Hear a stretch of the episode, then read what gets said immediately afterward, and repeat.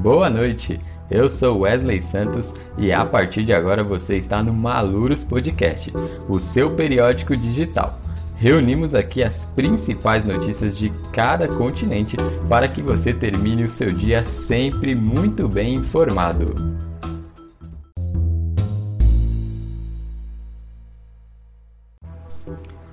E o nosso giro de notícias hoje começa pela Oceania. Austrália. E olha só que notícia espantosa que chega da Austrália. Hoje o The Act rejeitou os pedidos de um inquérito independente manifestado por universidades católicas e pela Universidade de Deakin, ambas da Austrália, que estão inconformadas com a crescente espantosa nos casos de agressões físicas contra diretores de escolas.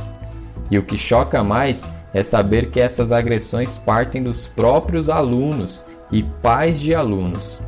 Em estudo realizado recentemente no país, só na capital Canberra já são mais de 57% dos diretores agredidos fisicamente.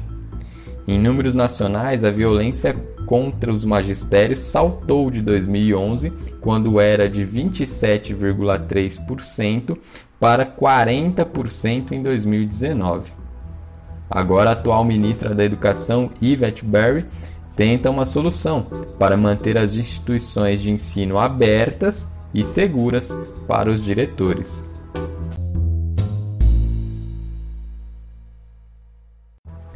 África, Angola. E na manhã desta quarta-feira, a ministra da Saúde angolana Silvia Lutucuta se pronunciou a respeito da situação sanitária do país.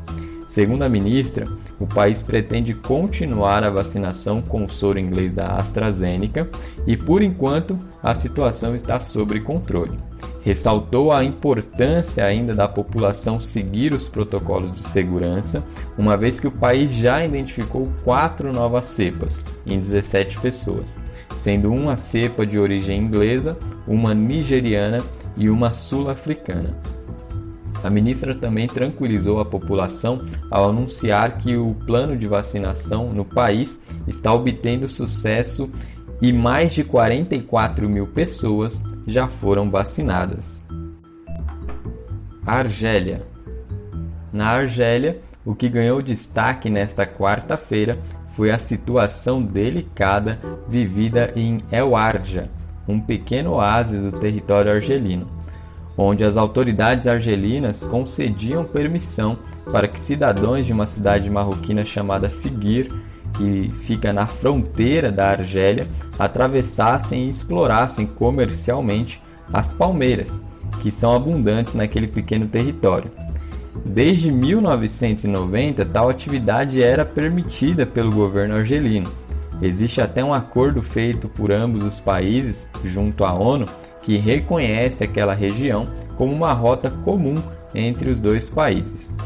Mas nas últimas semanas, quantidades cada vez maiores de resina de cannabis advindas da cidade marroquina foram encontradas e apreendidas por autoridades argelinas em seu território. E sobre tal pretexto, as autoridades do país agora decidiram revogar a permissão de entrada dos marroquinos em seu país a partir de amanhã. A resposta à TV marroquina em resposta, a TV marroquina passou o dia acusando a Argélia de roubar terras e o clima por lá continua pesado.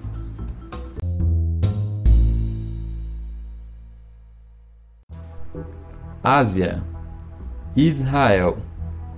E em Israel, hoje, a sociedade científica comemorou um gigante feito do laboratório do professor Yaakov Ana, no Instituto Eisman, onde pela primeira vez os cientistas conseguiram cultivar um embrião mamífero fora do útero até que todos os órgãos se desenvolvessem.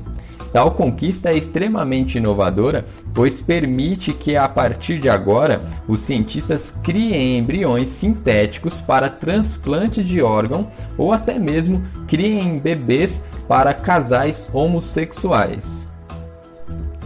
E ainda sobre Israel, na tarde desta quarta-feira, integrantes das facções palestinas se reuniram na capital egípcia, o Cairo, com a presidência do Conselho Nacional, a OLP, Organização para a Libertação Palestina, e com o Comitê Eleitoral Central da Palestina, para discutir a grande importância das eleições legislativas e presidenciais.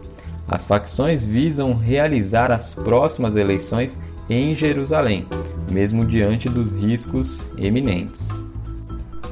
Japão E hoje pela manhã no Japão, Hiroshi Sasaki, diretor de criação e que supervisionava a cerimônia de abertura dos Jogos Olímpicos de Tóquio, que foi adiado recentemente devido à pandemia mundial, se demitiu Sasaki se meteu em uma grande encrenca em seu país após propor em um discurso que a comediante japonesa Naomi Watanabe aparecesse na cerimônia de abertura fantasiada como uma porca. Imediatamente, o público acusou o diretor de gordofobia e o mesmo se viu pressionado a renunciar. Pelo visto, não é só no Brasil que lideranças fazem afirmações escrachas e acabam perdendo a moral.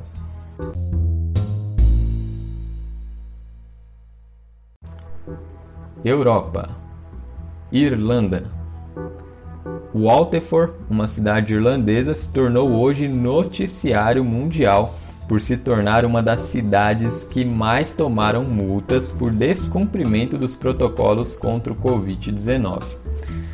Ao todo, a cidade chegou nesta quarta-feira a 358 multas. As autoridades revelaram que, em sua maioria, os descumpridores de regras são homens com faixa etária de idade de 25 anos para menos. No país, a rejeição à vacina vem crescendo após as supostas notícias de coágulos sanguíneos formados em pacientes que receberam o soro de Oxford. França. Na tarde desta quarta-feira ocorreu um grave acidente perto da cidade de Saint-Étienne. Um carro atingiu um grupo de ciclistas após tentar fazer uma ultrapassagem sem sucesso. Entre os ciclistas, 14 eram adolescentes. As autoridades divulgaram ainda que durante a tarde um dos ciclistas não resistiu. Os demais seguem hospitalizados. Outro caso que repercutiu nesta quarta-feira em território francês foi a questão do julgamento do gigante mundial da economia, o Banco Suíço, conhecido como UBS, Condenada a uma multa histórica em 2019 no valor de 3,7 bilhões de euros, o banco suíço volta a ser alvo dos juízes franceses. Dessa vez, o alvo da investigação é Raul Weyer, ex-executivo do UBS, que foi um dos únicos dos seis executivos acusados na primeira leva a conseguir se livrar.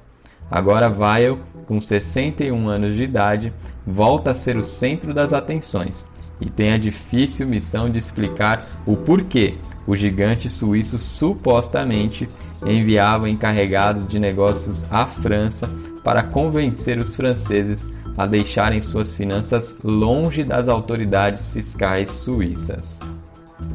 E o giro pela França termina com uma triste notícia. Esta quarta-feira foi marcada pelo assassinato do diretor teatral Alain Francon. O ex-diretor foi esfaqueado na garganta em uma rua próxima ao hotel que ele se hospedava em Montpellier.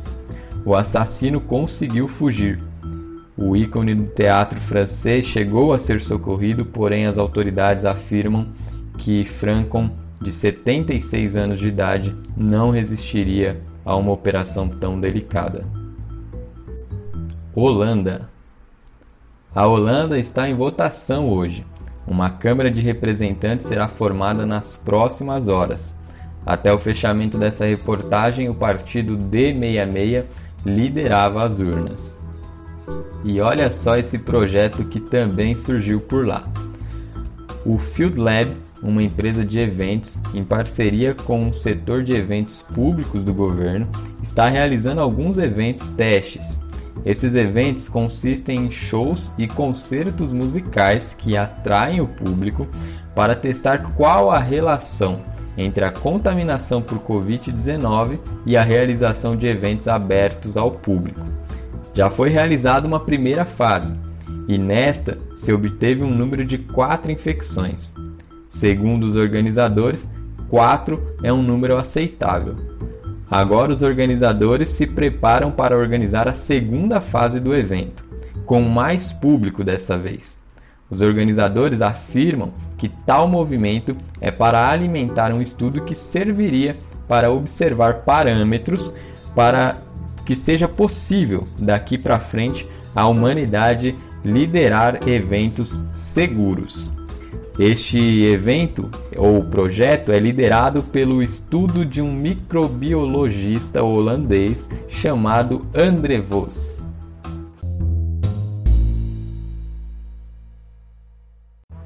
América Estados Unidos as capas americanas foram nesta quarta-feira uma estampa da entrevista concedida na noite de ontem pelo presidente Joe Biden a Stefano Poulsen, transmitida pela rede americana ABC, onde o líder americano foi indagado em grande parte do tempo sobre a relação com Putin.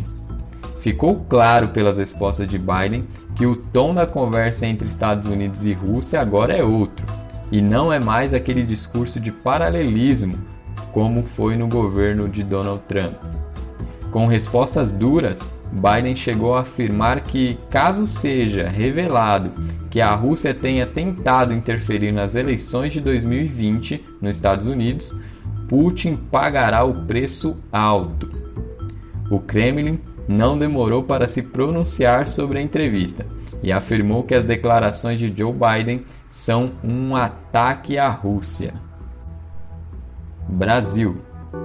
No Brasil, o governo do estado de São Paulo, em decisão tomada nesta quarta-feira, a fim de ajudar aí os setores das sociedades mais impactados pelas restrições que foi imposta pelo próprio governo recentemente, anunciou que a partir do dia 30 de abril vai reduzir o ICMS sobre carnes bovinas, suínas e de frango, de 13% para 7% e ainda vai zerar o imposto sobre o leite. Paraguai. Enquanto isso, nos nossos vizinhos, hoje às 14h30, a bancada vermelha da Câmara dos Deputados solicitou uma sessão extraordinária para tratar do processo de impeachment do presidente Mário Abdo. A intenção é arquivar as propostas da oposição e assim retirar do debate político e social a possibilidade de processar os chefes dos executivos pelo período de pelo menos um ano. E estas foram as principais notícias do mundo nesta quarta-feira, dia 17 de 3 de 2021. O Maluros Podcast se despede de vocês, desejando uma ótima noite.